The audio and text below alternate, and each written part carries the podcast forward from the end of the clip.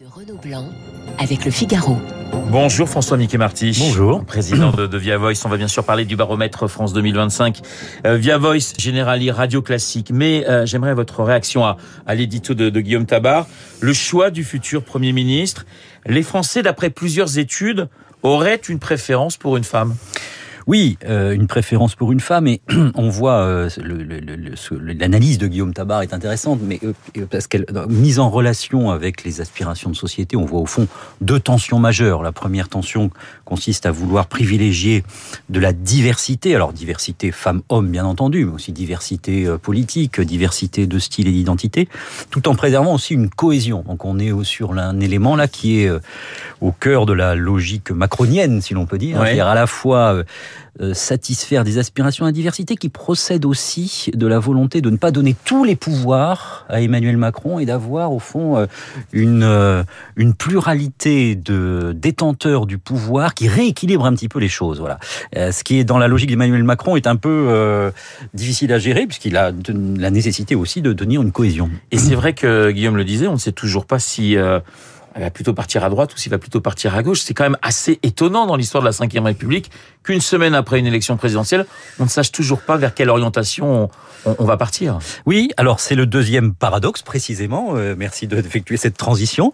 Euh, en effet, euh, droite ou gauche, l'enjeu est un enjeu à la fois de d'orientation générale, tel que Guillaume Tabar l'évoquait, mais aussi là encore de cohésion. C'est-à-dire au fond, on voit beaucoup plus en début de ce nouveau quinquennat les défis de cohérence et de cohésion auxquels Emmanuel Macron est confronté que ça n'était le cas euh, euh, au, au, début du premier quinquennat.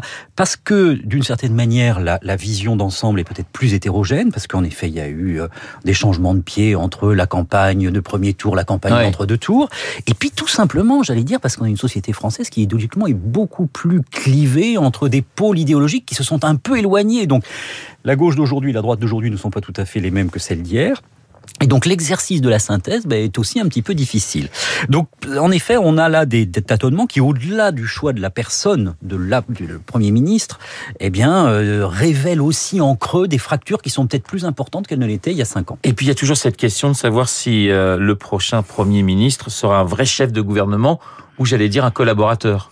Oui, on a un peu la réponse entre les lignes, c'est-à-dire compte tenu de la manière de, dont, dont, Emmanuel Macron exerce le pouvoir, même s'il a la tentation de écouter davantage la société, ouais. refaire une place aux corps intermédiaires et donc à la diversité des détenteurs du pouvoir. Plutôt collaborateur. A, plutôt collaborateur. Ouais. Euh, je pense que c'est quand même dans la dans la dans, dans, dans l'esprit d'Emmanuel Macron et les profils qui ont été approchés là, euh, au fond, sont plutôt en effet sur la ligne du collaborateur. C'est plus simple, vous savez, quand vous êtes à l'Élysée, d'avoir un collaborateur qu'un compétiteur potentiel. C'est toute l'histoire de la Ve République d'ailleurs.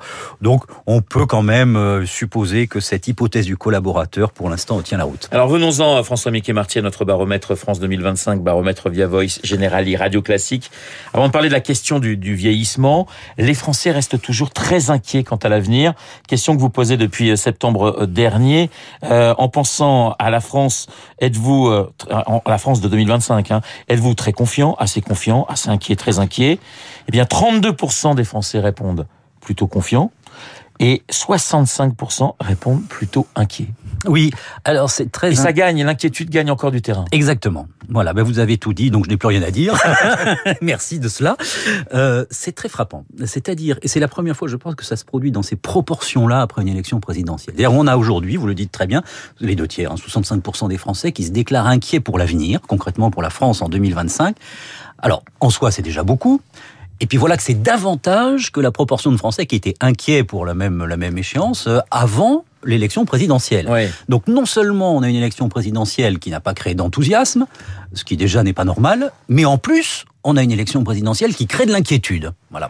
Donc on a une élection présidentielle à contre, euh, quasiment à contre, contre courant, de contre nature. Voilà, ça tient à quelque chose, je pense. Il y a de multiples facteurs, bien entendu, hein, mais puis j'ai pas la prétention là de tout résumer, mais il y a, y a, y y a un élément qui me semble très intéressant dans le prolongement de ce qu'on vient de dire. C'est-à-dire qu'on a eu une grande redistribution de notre champ politique, euh, avec l'érosion des, des partis traditionnels, avec une structuration nouvelle hein, du champ politique, mais tout cela, aussi euh, vertigineux que ça apparaisse, mais tout cela ne répond pas aux questions démocratiques fondamentales. La démocratie représentative, elle ne suffit plus. Il y a beaucoup de gens qui considèrent que ça ne répond pas à leurs aspirations. Le lien entre la société et la politique ne se fait plus de manière naturelle. On a des formations aujourd'hui qui sont euh, ce que les auteurs de sciences politiques appellent des partis attrape-tout, où on va euh, chercher à attraper des candidats différents, et ça se fait beaucoup autour de leaders, Marine Le Pen, Emmanuel Macron, Jean-Luc Mélenchon notamment. Tout ça devient fluide, et donc la démocratie, vous avez aujourd'hui deux tiers des Français qui disent la démocratie ne fonctionne pas. Donc on est dans un moment historique très particulier, où à la fois vous avez un grand, euh, un grand bouleversement de notre champ politique, mais où en même temps les questions démocratiques sont toujours aussi pendantes. Alors pour préparer la France de 2025, vous-même, souhaitez-vous que l'on se préoccupe surtout Eh bien c'est toujours le pouvoir d'achat euh, qui est en tête devant la santé, le climat, l'immigration, la guerre. Le pouvoir d'achat qui ne cesse de gagner des points depuis, euh, depuis le début de ce baromètre, depuis septembre 2021, c'est-à-dire plus 12 points sur l'ensemble des, Français en, en, l'espace de six mois.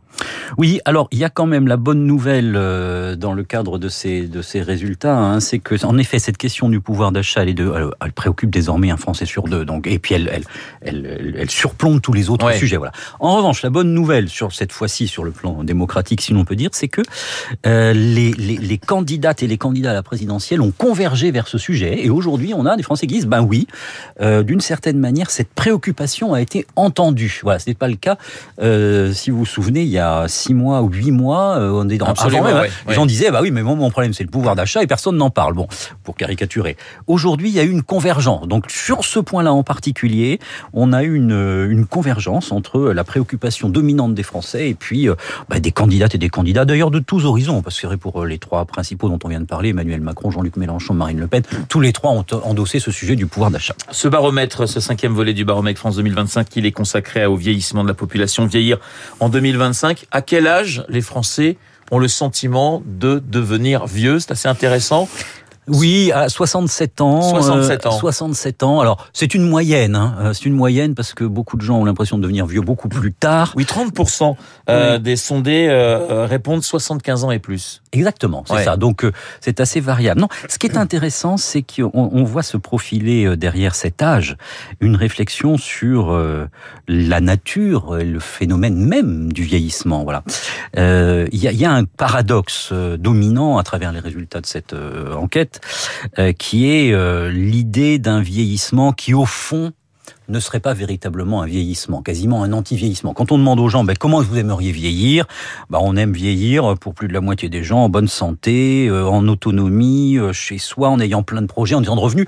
Oui. C'est-à-dire qu'on a envie de vieillir comme si on avait 20 ans. Voilà. Donc la, la tendance dominante, c'est un peu cette idée d'un vieillissement qui, d'une certaine manière, est un vieillissement anti-âge. Voilà. Mais néanmoins, il y a une partie des gens minoritaires, un quart, qui disent ben, moi j'accepte le fait de vieillir et d'être de plus en plus vieux. C'est normal et c'est dans l'ordre des choses.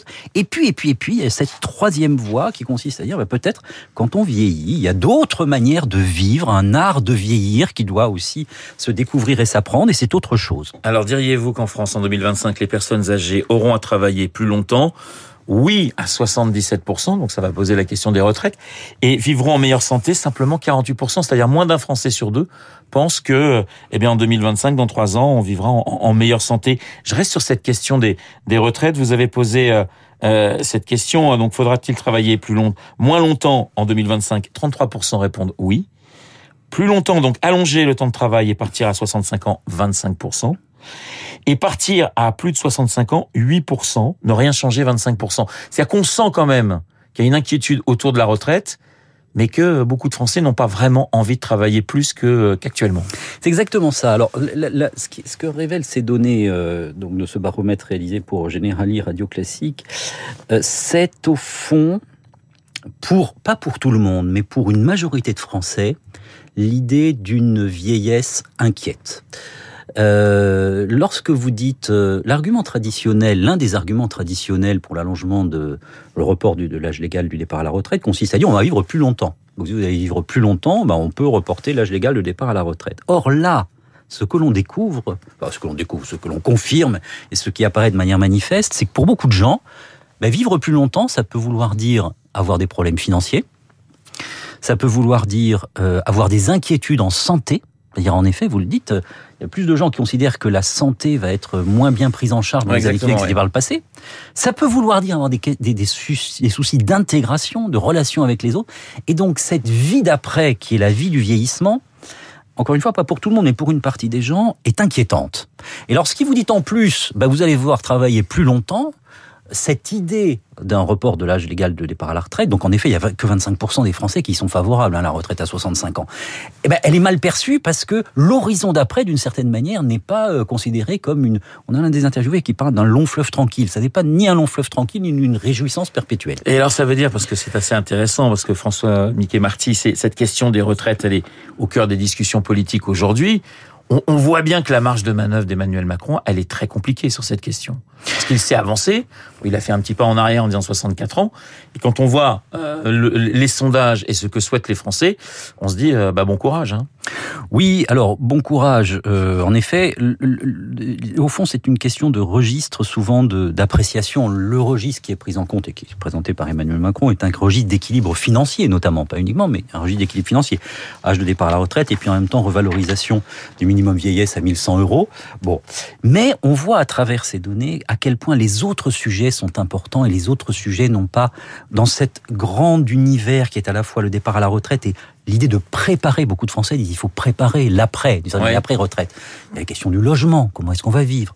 Il y a la question des relations avec les autres qui sont fondamentales. Et tout ça, d'une certaine manière, a été peu, voire pas du tout traité pendant la campagne présidentielle. Autrement dit, parler de la retraite puis du vieillissement qui vient, euh, qui vient ensuite, c'est pas uniquement dire euh, quel est le, à quel âge je pars et quel montant je vais avoir. Bien sûr, ce sont des questions fondamentales, mais aussi quelle est la place du travail, qu'est-ce que ça veut dire pouvoir travailler, est-ce que je peux travailler après, et comment je, et comment je vis, et avec qui je vis? Et toutes ces questions, c'est un peu comme la démocratie. C'est-à-dire, d'une certaine manière, on pourrait dire qu'on a une élection présidentielle qui a un peu occulté les débats fondamentaux.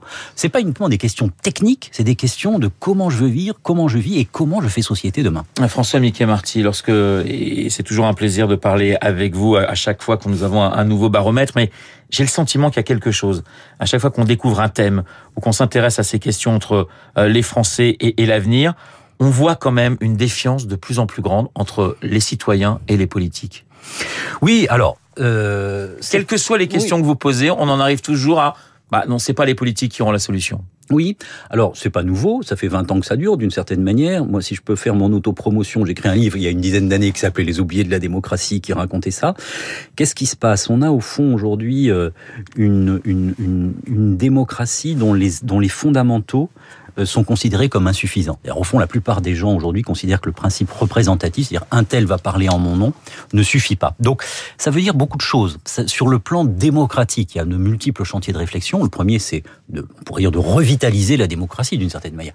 Euh, se dire que la, la, démocratie, le suffrage universel, ça va pas de soi, c'est important. Le débat, un débat argumenté avec des idées, euh, des visions concurrentes, pouvoir débattre sainement, ça s'apprend. La démocratie ne va pas de soi, ça c'est la première idée.